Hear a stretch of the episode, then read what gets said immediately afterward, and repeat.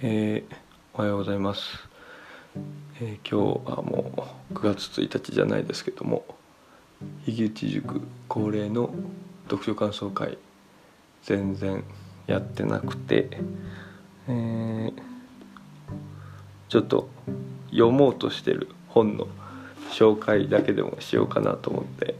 今録音してます。でもずっともう何年かな2年？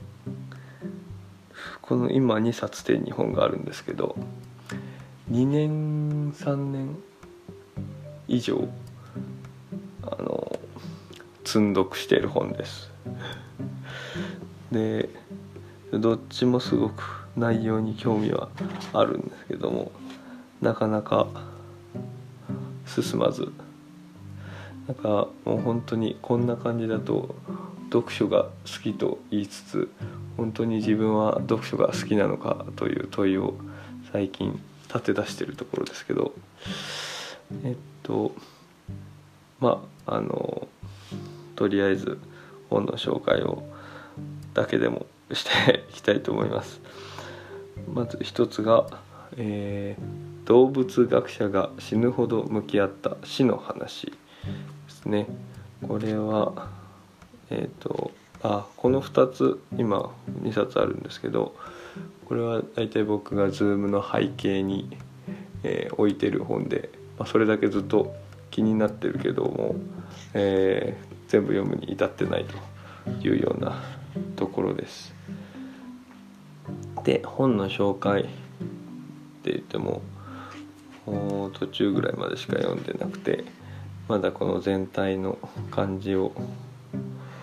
認識できてないんですけど目次を読み上げてみようかなと思います。えっ、ー、とパート1これはカエルの死骸です。1パート1の1ですね。1宇宙における生と死。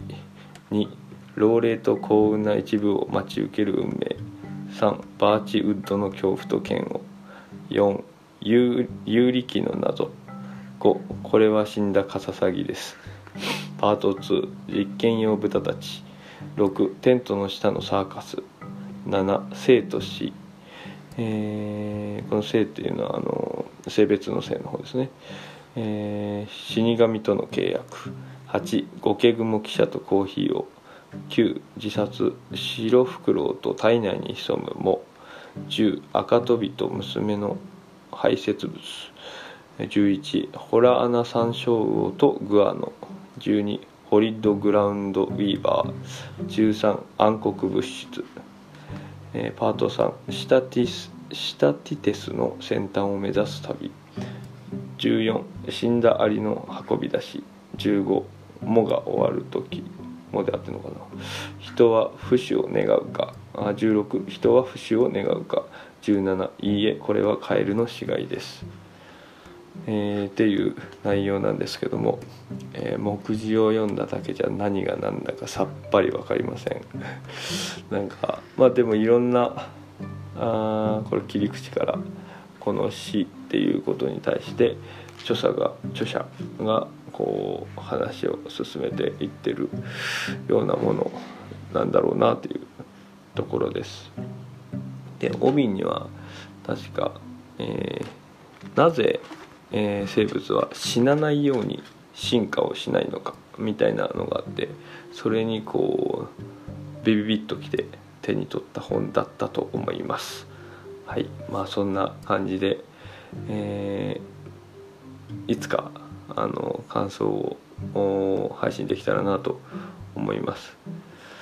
えー、もう一つが、えー、ガリレオの指」という本でこれはまさに、えー、ドンキと呼ばれるような感じのボリュームのやつですね、えー、副題が現代科学を動かす重大理論であそっかさっきのさっきの本は、えー、すいません著者名がジュールズ・ハワードさんですね、えー、で役が中山さん。ちょっと漢字が読めません。ごめんなさい。動物学者が死ぬほど向き合った死の話が、えー、著者がジュールズ・ハワードさん。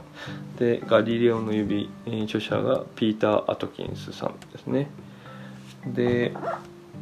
これはもともとこのピーター・アトキンスさんの本の えー、万物を駆動する4つの法則」っていう本があって、まあ、それが面白すぎてこのピーター・アトキンスさんをこのアトキンス物理学の人かな確か。でそれでをきっかけで他の本を探してた時になんだこれはと思って買った本ですね。でそしてあの利己的な遺伝子でおなじみのおなじみというか、えーと、リチャード・ドーキンスさんが絶賛されと絶賛されてるということではいあのー、まさにこれはすげえ期待をして、えー、ずっとあの、僕の心の中にありつつも置かれてる本ですね。中一部読んだりとかしたんですけど全部こう読むっていうとこまでいってないものです。でこれもえっ、と内容を目次を読み上げますともうこれまさにその副題にあったのように、え重大理論に関してそれぞれ書かれているものですね。え1進化複雑さの出現。2 DNA 生物学の合理化。3エネルギー収支感情の通過4